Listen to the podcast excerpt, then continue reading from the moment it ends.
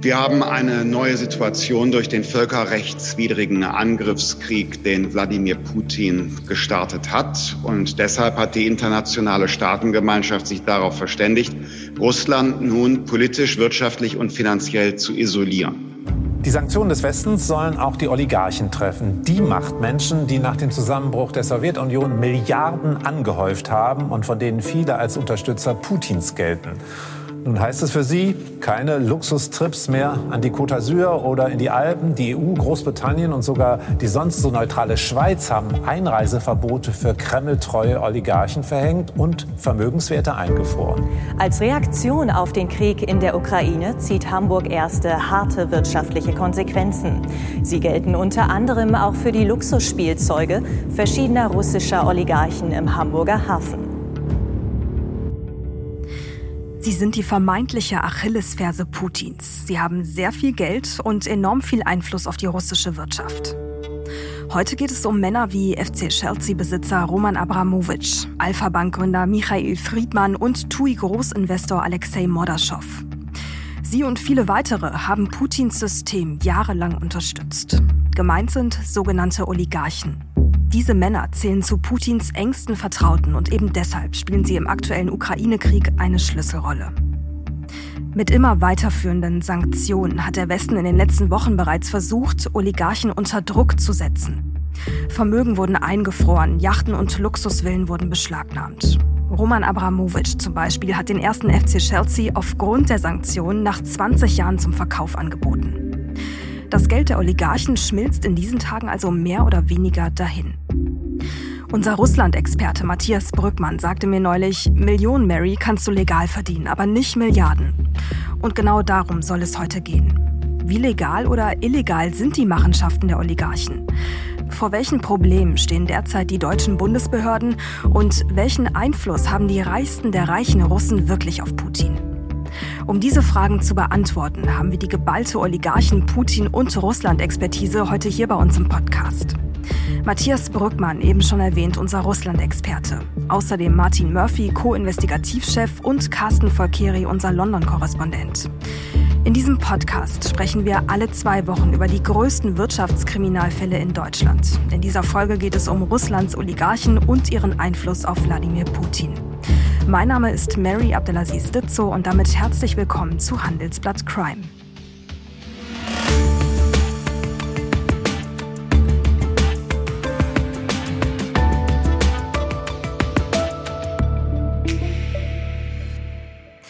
Matthias, Carsten, ja, schön, dass ihr heute beide hier bei uns im Podcast seid. Hallo. Hallo. Hallo Mary. Hi. Matthias, lass uns mit dir mal kurz starten und einer ja, kleinen allgemeinen Einordnung, auch mit einem Blick in die Vergangenheit. Wie sind die Oligarchen eigentlich entstanden? Als die Sowjetunion unterging, war ja das Land faktisch pleite und die Unternehmen herrenlos. Und rote Direktoren, also die Chefs von großen Kombinaten und Fabriken, haben versucht, sich die äh, zu sichern. Andere haben mit Hilfe clevere Guys äh, mit der Mafia zusammen äh, sich diese Unternehmen unter Nagel gerissen. Und so sind die ersten Großkonzerne privat entstanden. Und dann gab es noch die sogenannte Voucher-Privatisierung. Jeder Russe, jede Russin hat äh, einen Privatisierungscheck bekommen, mit dem er oder sie sich einen Teil eines Unternehmens kaufen konnte. Da die Leute aber lange keinen Lohn hatten oder äh, andere Sorgen, haben eben clevere Leutchen sich für eine Flasche Wodka oder ein bisschen Geld äh, diese Zettel besorgt und sind am Ende Besitzer von Großkonzernen geworden. Mhm. Jetzt musst du aber schon noch mal ein bisschen erklären, woher das denn jetzt eigentlich kommt, dieser, also diese Macht und dieser, dieser Einfluss, ne? Weil ich sag mal ganz salopp, nicht jeder russische Kaviarverkäufer ist ja gleich ein Oligarch. Also was zeichnet sie aus und woher kommt dieser Machtanspruch?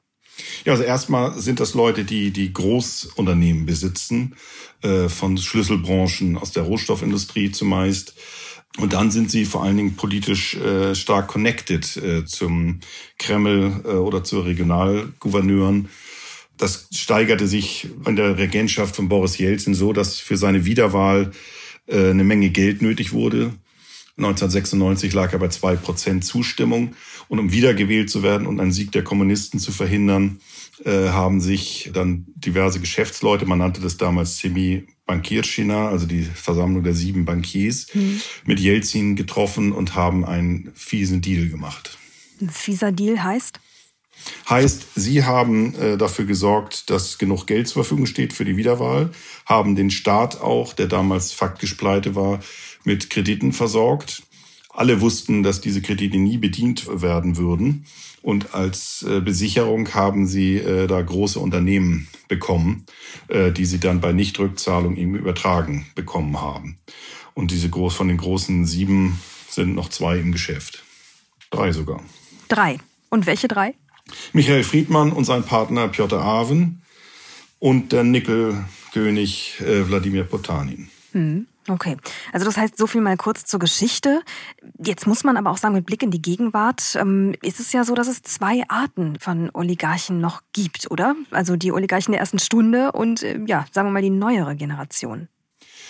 Ja, man kann sozusagen sagen, diese eine Gruppe, die ich beschrieben habe, äh, auch mit diesen Vouchern und mit den äh, Loan for Shares Programmen, das ist sozusagen die, die Oligarchen der Jelzin-Ära. 2000 wurde Putin dann ja Präsident und er brachte seine eigenen Leute mit. Und heute sprechen wir sozusagen von Oligarchen, aber wir sprechen auch von Stoligarchs.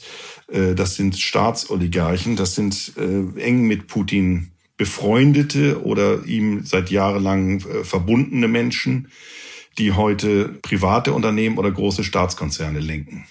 Und einer von denen ist doch auch Abramowitsch, oder Carsten? Äh, ja, der Abramowitsch, der gehört zur ersten Gruppe. Also der hat sich schon in den 90ern äh, den äh, Ölkonzern Sibneft ähm, unter den Nagel gerissen für 250 Millionen Dollar. Äh, das war ein ziemliches Schnäppchen, denn damals wurde die Firma auf drei Milliarden geschätzt. Ähm, das wurde gerade in der BBC-Dokumentation nochmal bestätigt, die sich auf neue Geheimdokumente und, Aussagen von informierten Kreisen stützt.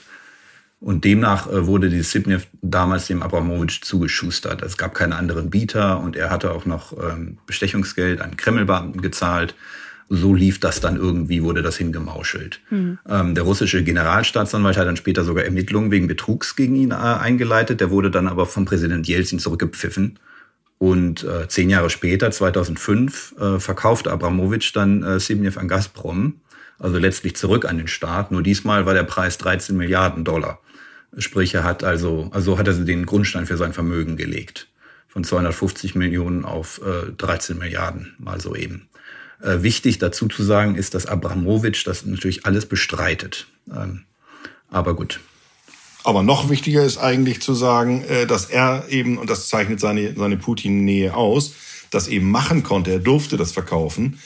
Äh, Michael Chodorkowski, der einen noch größeren Ölkonzern sich als einer dieser sieben Bankiers damals gesichert hatte, nämlich Yukos, der wurde faktisch enteignet. Und äh, damit wären wir eigentlich auch schon bei meiner nächsten Frage. Wir sind ja hier in einem Crime-Podcast. Und ich glaube, die Frage, welche Verbrechen äh, Oligarchen vorgeworfen werden, die stellt sich fast gar nicht, weil im Grunde ist alles, was ihr gerade so erzählt habt, läuft ja so ein bisschen auf das ganze Thema Korruption hinaus. Wie ist aber jetzt die Beweislage hierfür? Frage an euch beide. Vielleicht äh, magst du starten, Carsten. Die Beweise sind immer schwer beizukommen, aber äh, wie gesagt, diese BBC-Doku gerade, äh, die wurde vor einer Woche ausgestrahlt oder so, die berief sich halt auf neue Geheimdokumente, die ihnen zugespielt wurden und eben auch auf einige Beteiligte damals. Zum Beispiel haben die äh, auch berichtet über eine Auktion, eine weitere Auktion im Jahr 2002, als Abramowitsch ähm, einen Anteil an der staatlichen Ölfirma Slavneft ähm, ersteigert hat. Und äh, dort gab es äh, zunächst einen Gegenbieter, ein Konsortium aus China. Und das chinesische Angebot war doppelt so hoch wie das von Abramowitsch. Ähm, und damals wurde dann laut dieser BBC-Doku ein chinesisches Delegationsmitglied nach der Ankunft am Flughafen in Russland äh, gekidnappt und so lange festgehalten, bis die Chinesen ihr Angebot zurückzogen. Auch da bestreitet Abramowitsch wieder jegliches Foul Play, aber in der BBC-Doku kommt halt der damalige stellvertretende Energieminister zu Wort, der äh, bestätigt, nicht das Kidnapping, aber zumindest, dass Abramowitsch bei dieser Auktion von Anfang an als Käufer festgestanden habe und dass also ihm dieser Ölkonzern ähm, schon zugesagt worden war, bevor überhaupt dieser Bieterprozess losgegangen war. Es gibt also Zeugen von damals, die äh, solche Aussagen machen.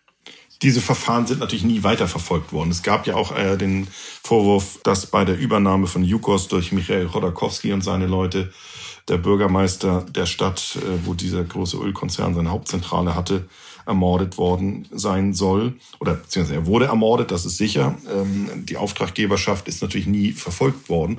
Und so ist es bei vielen äh, dieser Dinge. Und was das Thema Korruption angeht, so ist die bis heute natürlich gewaltig. Ähm, die ganzen neuen Oligarchen, die Putin mitgebracht hat, ich sage nur mal die beiden Brüder Rothenberg, äh, die die größten Baukonzerne des Landes kontrollieren, der die Brücke auf die Krim gebaut hat, der Teile von Nord Stream 2 gebaut hat. Diese Staatsaufträge werden alle ohne Ausschreibung äh, vergeben an ausgewählte Personen. Die Großteil der, der Staatsaufträge geht an Oligarchen wie Rothenberg oder Putins alten Freund äh, Timchenko oder seine alten KGB-Brüder. Hm.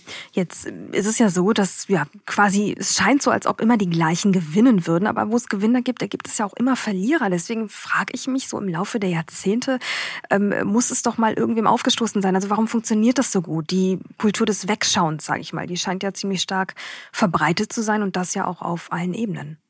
Naja, es wurde mit Putins Machtübernahme äh, wurden ja einige Leute ins Ausland verdrängt. Boris Berezowski, der dann tragisch in London irgendwann starb, äh, war einer der Partner von Abramowitsch, war aber eben auch großer Besitzer von äh, eines Fernsehkanals, den Abramowitsch ihm dann abgekauft hat und äh, dem Staat überschrieben hat, weshalb er eben ein wichtiger Putin-Oligarch ist.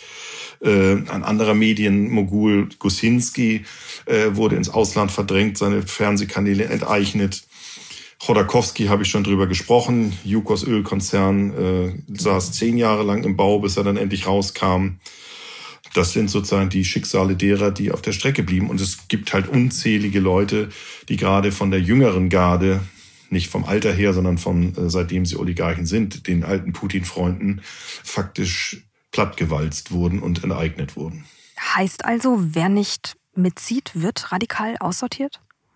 Naja, es gab ja dieses berühmte Treffen von Wladimir Putin äh, zwei Jahre nach seiner Amtszeit mit den Oligarchen. Da hat er ihnen im Kreml sehr deutlich gemacht, sie können äh, weiter reich bleiben, aber sie müssen sich aus der Politik raushalten. Michael Chodakowski, äh, der Jukos-Chef, äh, hat trotzdem weiter versucht, Opposition zu finanzieren. Das hat ihn nicht nur den Ölkonzern Jukos gekostet, sondern auch die Freiheit. Er kam zehn Jahre lang in Lagerhaft Profitiert davon hat äh, ein alter Putin-Vertrauter, der frühere Bürobote aus seiner Zeit als Vizebürgermeister in St. Petersburg, Igor Sechin. Äh, dessen Rosneft-Konzern hat Yukos geschluckt und später auch Baschneft. Baschneft gehörte äh, Jewgeni Jewtuschenkov, einem Moskauer Oligarchen, der sich auch gewagt hatte, irgendwie nicht freiwillig äh, unterzuordnen. Diese Dinge gibt es im, im unternehmerischen Bereich, aber es gibt sie natürlich auch in der Politik. Äh, zuletzt eben die Inhaftierung und jetzt gerade wieder für neun Jahre weitere Verurteilung des Oppositionsführers und Korruptionsaufdeckers Alexei Nawalny. Ja, und es kann auch äh, lebensgefährlich werden, sich Putin entgegenzustellen, ähm, wie zuerst Alexander Litvinenko äh, schon vor vielen Jahren erfahren hat hier in London. Der wurde mit dem radioaktiven Polonium vergiftet. Äh, zuletzt 2018 gab es dann diesen Zwischenfall im englischen Salisbury, als der Doppelagent Sergei Skripal und seine Tochter vergiftet wurden mit dem Nervengift Novichok. Das waren damals äh, zwei Agenten aus Russland, die rübergefahren kamen, sich als Touristen ausgaben und das Gift offensichtlich unter eine Türklinke geschmiert haben. Ähm, und äh, zuletzt äh, wurde ja auch Alexei Nawalny selbst vergiftet. Ja, und im Grunde zeigt das ja auch nochmal die Macht des Kremls und vor allem auch die Macht Putins. Jetzt ist aber auch kein Geheimnis, dass London eine besondere Bedeutung für Oligarchen hat. Lass uns darüber nochmal sprechen. Also wie wurde London letzten Endes zum, sagen wir mal, Spielplatz der Oligarchen?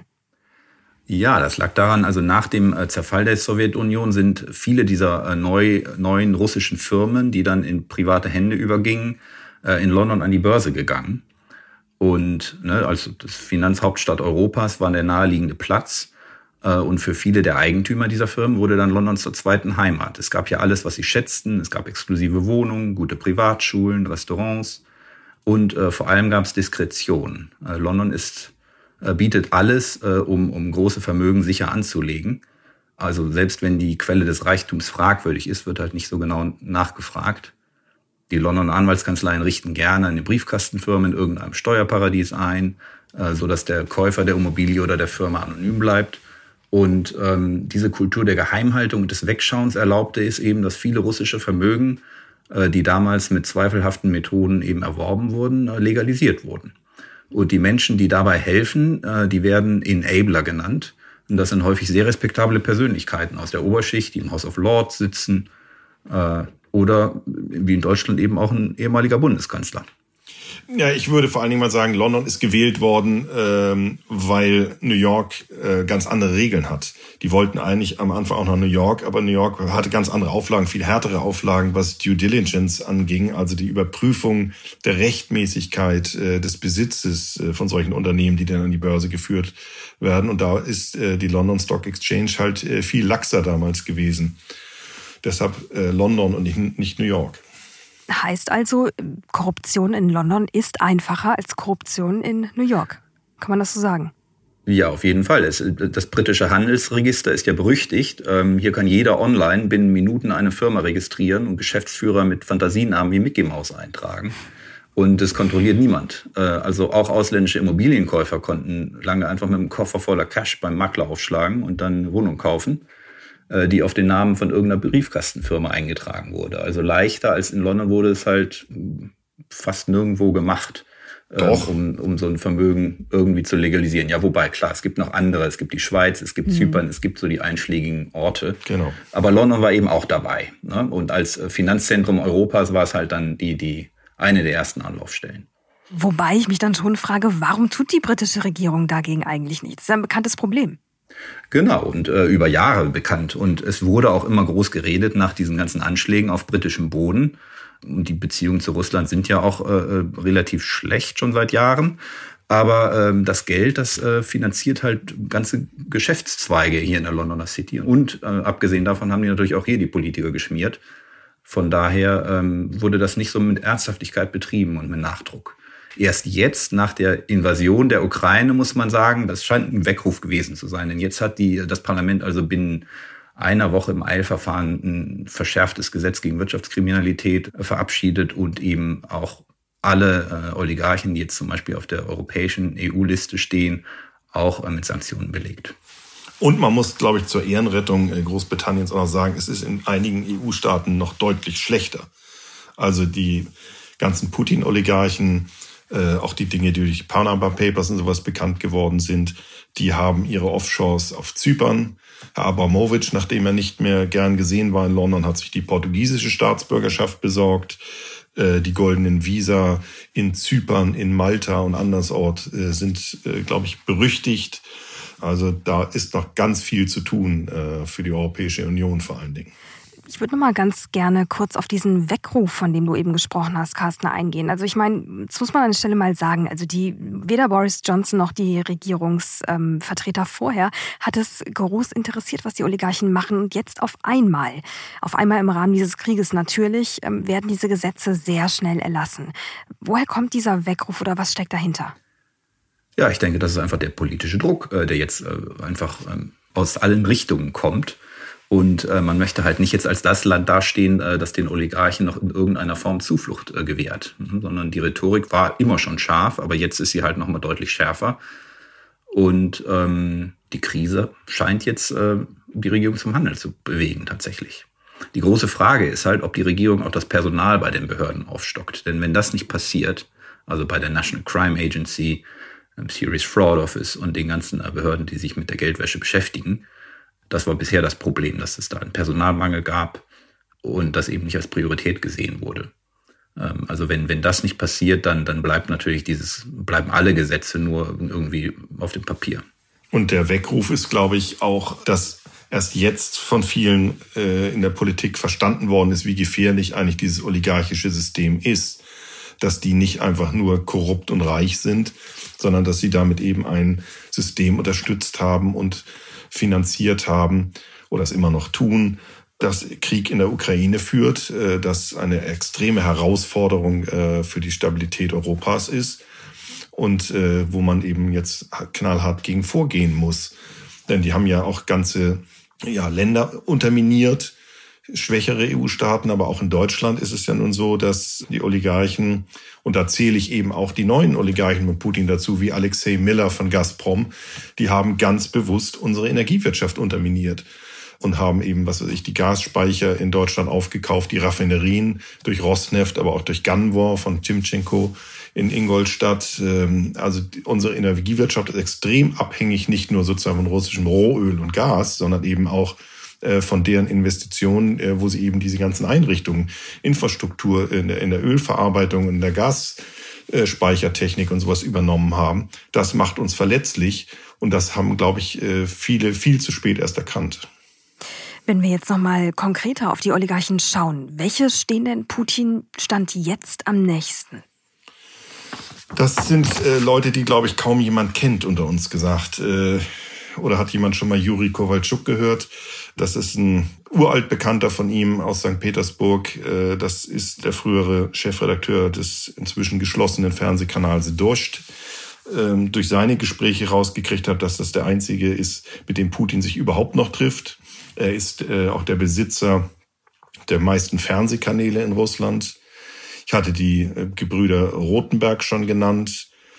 Ich hatte Timchenko schon genannt, ähm, der aus Mafiatagen in St. Petersburg mit Putin bekannt ist.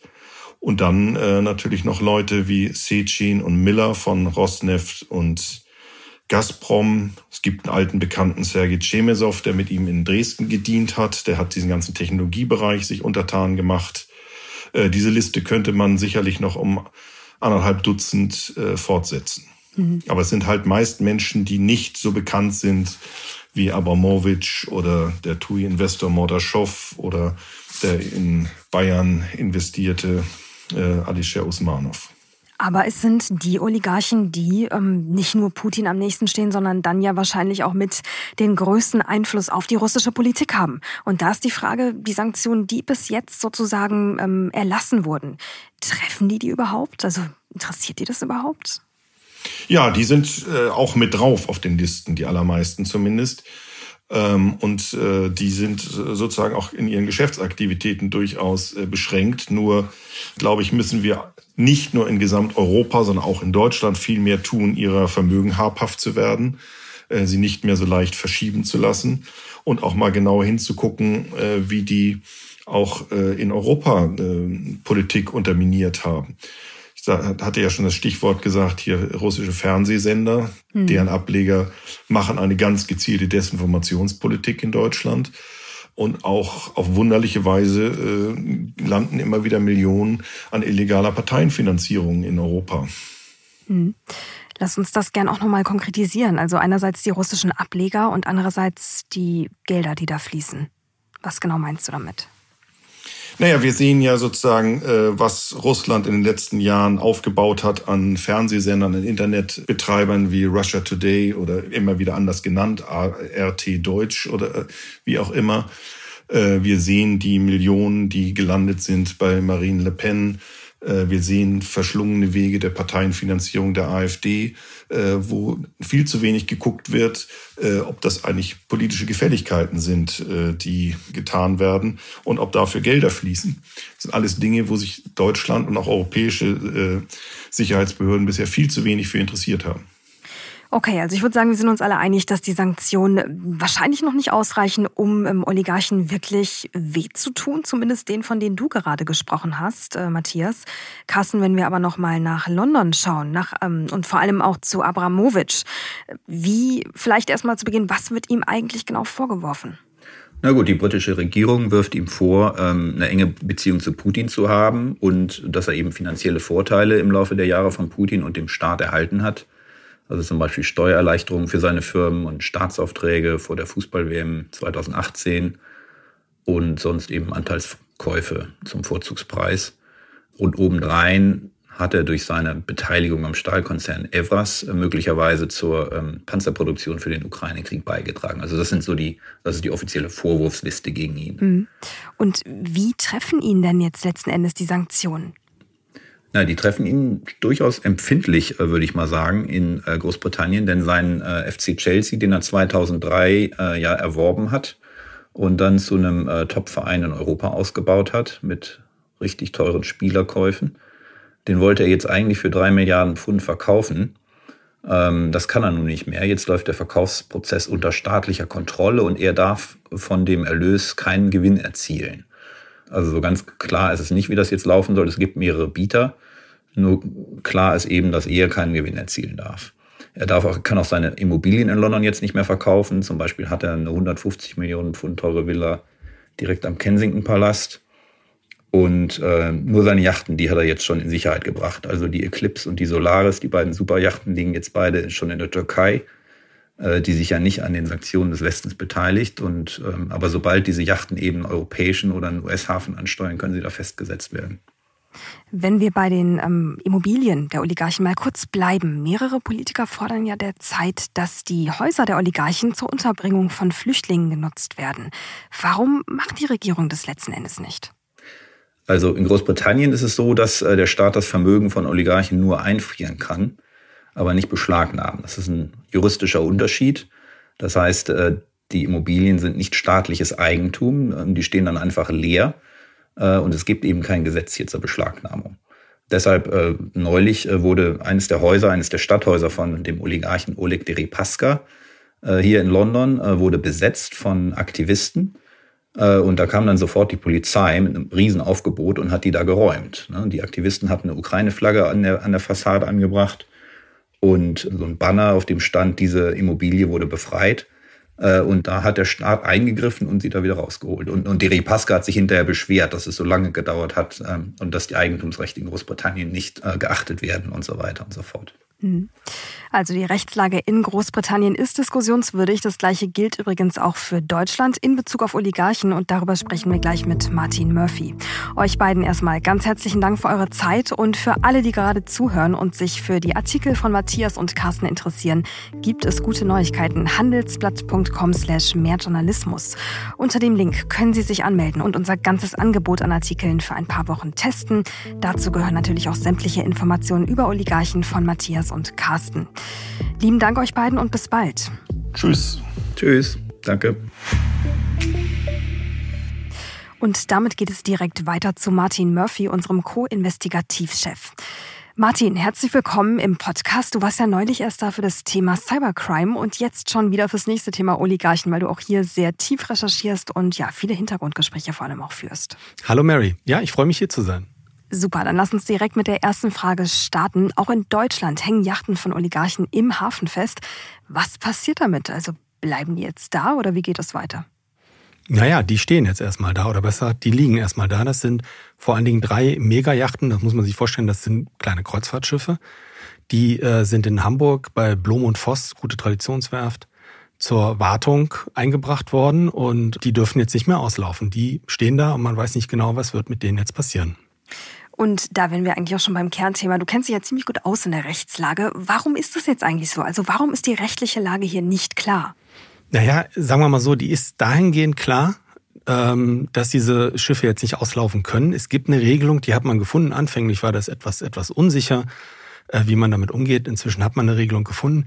Das ist keine Beschlagnahmung in dem Sinne, sondern es ist eingefroren. Das hört sich mhm. bei einem Schiff erstmal ganz komisch an, aber das ähm, ist schon ein Unterschied, weil es ist jetzt nicht vereinnahmt vom Staat, sondern der Eigentümer, dem gehört das heute noch.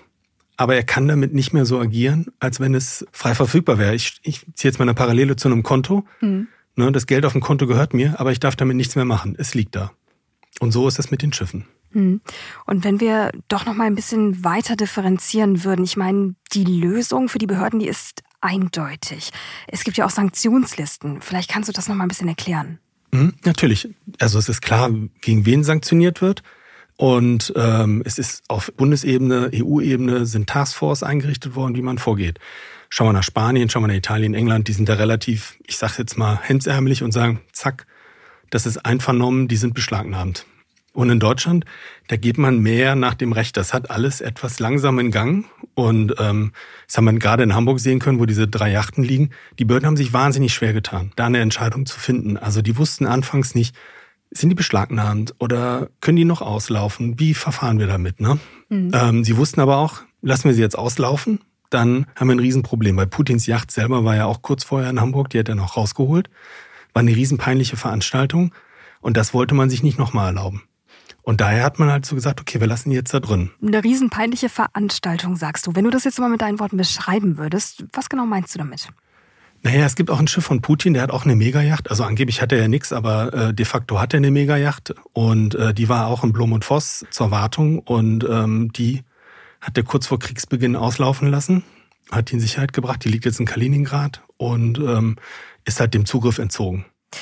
Okay, diese Yacht, die ist jetzt weg. Dann lasst uns noch mal zu den ähm, Yachten zurückkommen, die noch in Deutschland sind. Was soll damit jetzt passieren? Die sind im Moment festgesetzt sozusagen oder eingefroren, wie du es genannt hast. Mhm. Was passiert jetzt? Ehrlich gesagt, man weiß es nicht. Die bleiben jetzt erstmal da. Also es gibt so Fälle von beschlagnahmten Gütern, beschlagnahmten mhm. oder eingefrorenen Gütern, beispielsweise aus Libyen, äh, Flugzeuge, sind genauso Spielzeuge der Reichen wie äh, Megajachten gerne die stehen seit Ewigkeiten auf irgendwelchen Flugfeldern rum und niemand kriegt mehr den Zugriff drauf. Und dann rotten die fleißig vor sich hin und irgendwann war es das. Wahnsinn. Das kann jetzt, das kann bei den Megajachten mhm. und da muss man sich nur mal vor Augen führen. Die kosten schnell eine halbe Milliarde oder mehr. Von wie vielen Jahren ungefähr sprechen wir hier eigentlich? Jetzt nochmal bezogen auf die Flugzeuge. 10, 15 Jahre ist das schon. Okay, also schon einige Jahre. Ähm, wenn wir jetzt mal so ein bisschen schauen, ist es ja oft so, dass ja sogenannte Schlupflöcher gefunden werden. Und wenn es sie hier noch nicht gibt, würde ich fast behaupten, Oligarchen werden sie noch finden. Oder was meinst du? Genau, das ist einer der Themen, mit denen sich die Behörden auseinandersetzen müssen. Schlupflöcher. Nehmen wir mal einer der Schiffe in Hamburg, das ist die Dilma, die gehört dem Usmanov. Und der sagt jetzt, die gehört mir gar nicht. Ne? Die gehört einer Firma auf Malta. Das ist ja häufig bei diesen äh, Schiffen so, dass man so eine Zwischenholding hat auf irgendeinem Steuerparadies. Macht das alles günstiger, aber auch weniger erkennbar, wer dahinter steht. Und ähm, dann sagt er, naja, okay, eine Firma in Malta, die kann ihm immer noch gehören. Dann sagt er, nee, nee, nee, die gehört einer Stiftung und ich habe damit nichts zu tun. Naja, wenn man jetzt sagt, okay, der steht auf der Sanktionsliste, aber irgendeine Stiftung ist Eigentümer, was wir gar nicht überprüfen können, dann steht Wort gegen Wort. Und das passiert jetzt schon oder ist das die Sorge? Das ist genau, was jetzt passiert ist. Deswegen gibt es jetzt diese Streitigkeiten um die Dilber, ob man die rausnimmt oder nicht. Die deutschen Behörden werden das sicherlich nicht zulassen, aber das ist seine Argumentationslinie. Und dann fragt man ihn natürlich, weil, ehrlich gesagt, er ist natürlich der Eigentümer. Rein rechtlich schwer nachzuweisen, aber er ist der Einzige, der auf diesem Schiff unterwegs ist. Mhm. Und ähm, da sagt er halt, naja, ich miete das Schiff hin und wieder mal. Mhm. Okay, verstehe. Jetzt ist ja trotzdem auch nochmal die Frage, wie oder wer sich eigentlich konkret, du sagst die ganze Zeit die deutschen Behörden, aber wer konkret kümmert sich darum, dass diese Sanktionen auch wirklich umgesetzt werden? Naja, nach einem langen Hin und oder einige Tage während dem Hin- und Herschieben der Verantwortung ist das jetzt beim Wirtschaftsministerium, Finanzministerium, das ist eine Taskforce, die man eingerichtet hat. Und da muss man sehen, da sind ganz viele Behörden drunter. Finanzaufsicht für die Konten, Ausfuhrämter, die sich entsprechend auch einige Sachen angucken müssen. BKA, also Bundeskriminalamt, Bundesnachrichtendienst, die Landeskriminalämter, Polizei, Staatsanwaltschaften, die arbeiten jetzt alle, alle zu dieser Taskforce, um möglichst erstmal festzustellen, was ist da und wie gehen wir damit um. Einfrieren der Gelder, der Wohnungen, es gibt ja auch Luxusimmobilien in München, Tegernsee, die, ähm, damit die halt auch nicht verkauft werden, nicht zu Geld gemacht werden. Mhm. Und äh, von dem, was du so mitbekommst, du führst ja ganz viele Hintergrundgespräche, du hast auch ziemlich viele Kontakte. Was, was hast du für ein Gefühl, was hast du für einen Eindruck? Sind die gut aufgestellt? Ist diese Taskforce gut aufgestellt? Naja, letztlich, ähm, wir haben einen Rechtsstaat und äh, nach den Prinzipien wird das jetzt auch gelebt. Es dauert halt einfach ein bisschen länger. Wo in Spanien man schon die Brote einverleibt hatte, ist das hier halt noch nicht so schnell. Aber wenn die Behörden einmal arbeiten, dann arbeiten sie in der Regel recht effektiv. Jetzt höre ich aber schon so ein bisschen raus, dass es vielleicht zu lange dauert. Naja, wenn wir jetzt mal einen Fall nehmen, TUI. Mhm. TUI war ähm, 30 Prozent in Hand eines russischen Oligarchen, Morderschaft. Nach Ausbruch des Krieges hat er seine Anteile auf die Jungferninseln verschoben. Und da dachte man sich bei TUI und sonst wo, wer ist jetzt eigentlich der Eigentümer? Wer ist der Mehrheitseigentümer von dem weltgrößten Touristikkonzern? Später kommt raus eine Ehefrau. Das war natürlich, also hätte man früher gehandelt, hätte man das sicherlich unterbinden hm. können. Und woran glaubst du, liegt das? Liegt das an fehlender Kompetenz? Ist es die äh, Bürokratie, Hürde oder Hölle, wie manche ja auch sagen in Deutschland? Woran liegt das? Naja, erst einmal ist die Bundesregierung neu. Die findet sich in einem ganz neuen Zustand wieder, nämlich in einem sehr konfliktgeladenen Zustand. Äh, sie muss sich da mit dem Krieg auseinandersetzen, der, der nicht so weit weg ist, muss sehr weitreichende Entscheidungen fällen. Und natürlich das Geld von reichen Leuten zu beschlagnahmen oder, oder einzufrieren, das steht ja nicht auf Platz 1a. Das steht halt dahinter, wenn es um diese Sanktionen geht. Und dann sind diese Sanktionen gegen Einzelpersonen, also man weiß mit Sanktionen umzugehen, die gibt es auch gegen Russland vorher schon. Aber in dieser Fülle, in dieser Dichte, wie sie auch gefällt wurden, dass da erstmal ein bisschen Chaos ist, das ist, glaube ich, relativ normal. Hm. Jetzt äh, ist es ja so, dass diese Sanktionen auch so ein bisschen als Leitversion, sage ich mal, mhm. angeteasert werden. Glaubst du, das wird sich ändern? Also glaubst du, die Sanktionen auch hierzulande werden sich noch verschärfen? Ich glaube, man kann davon ausgehen, dass die Umsetzung härter sein wird. Ne? Das geht vielleicht mal durch das ein oder andere Gericht, also Stichwort, wem gehört die Dilber? Wenn man da eine Lösung gefunden hat, vor Gericht durchgefochten hat, dann wird das sicherlich keine Leitversion bleiben, sondern dann wird man das exekutieren und das wird man zusammen mit den Partnern tun. Man darf ja auch nicht vergessen, wir haben alle die Bilder vor Augen, was dieser Krieg ist. Und die Oligarchen sind ja nicht irgendwer, das sind die Profiteure vom, vom System Putin. Und auch Leute, die Geld in diesen Kreislauf einspielen können. Und dass man da handeln musste, lag auf der Hand. Und dann darf man, glaube ich, schon an die Konsequenz der Behörden denken und auch der Politik in dieser Frage, weil bislang hat sie konsequent gehandelt, dass sie das exekutieren werden und dann wird der Zusatzleid, glaube ich, wegfallen. Martin, und du hast äh, bislang auch immer sehr konsequent recherchiert. Das wirst du sicherlich auch weiter tun und uns hier im Podcast, aber auch in allen Artikeln, die du fürs Handelsblatt schreibst, auf dem Laufenden halten. Für den Moment erstmal ganz herzlichen Dank für deine Zeit und für deine Infos. Ja, danke Mary, war wieder eine Freude hier. Und damit sind wir auch am Ende der heutigen Folge. Wenn Sie uns Feedback geben möchten, schreiben Sie uns gerne eine E-Mail an crime@handelsblatt.com.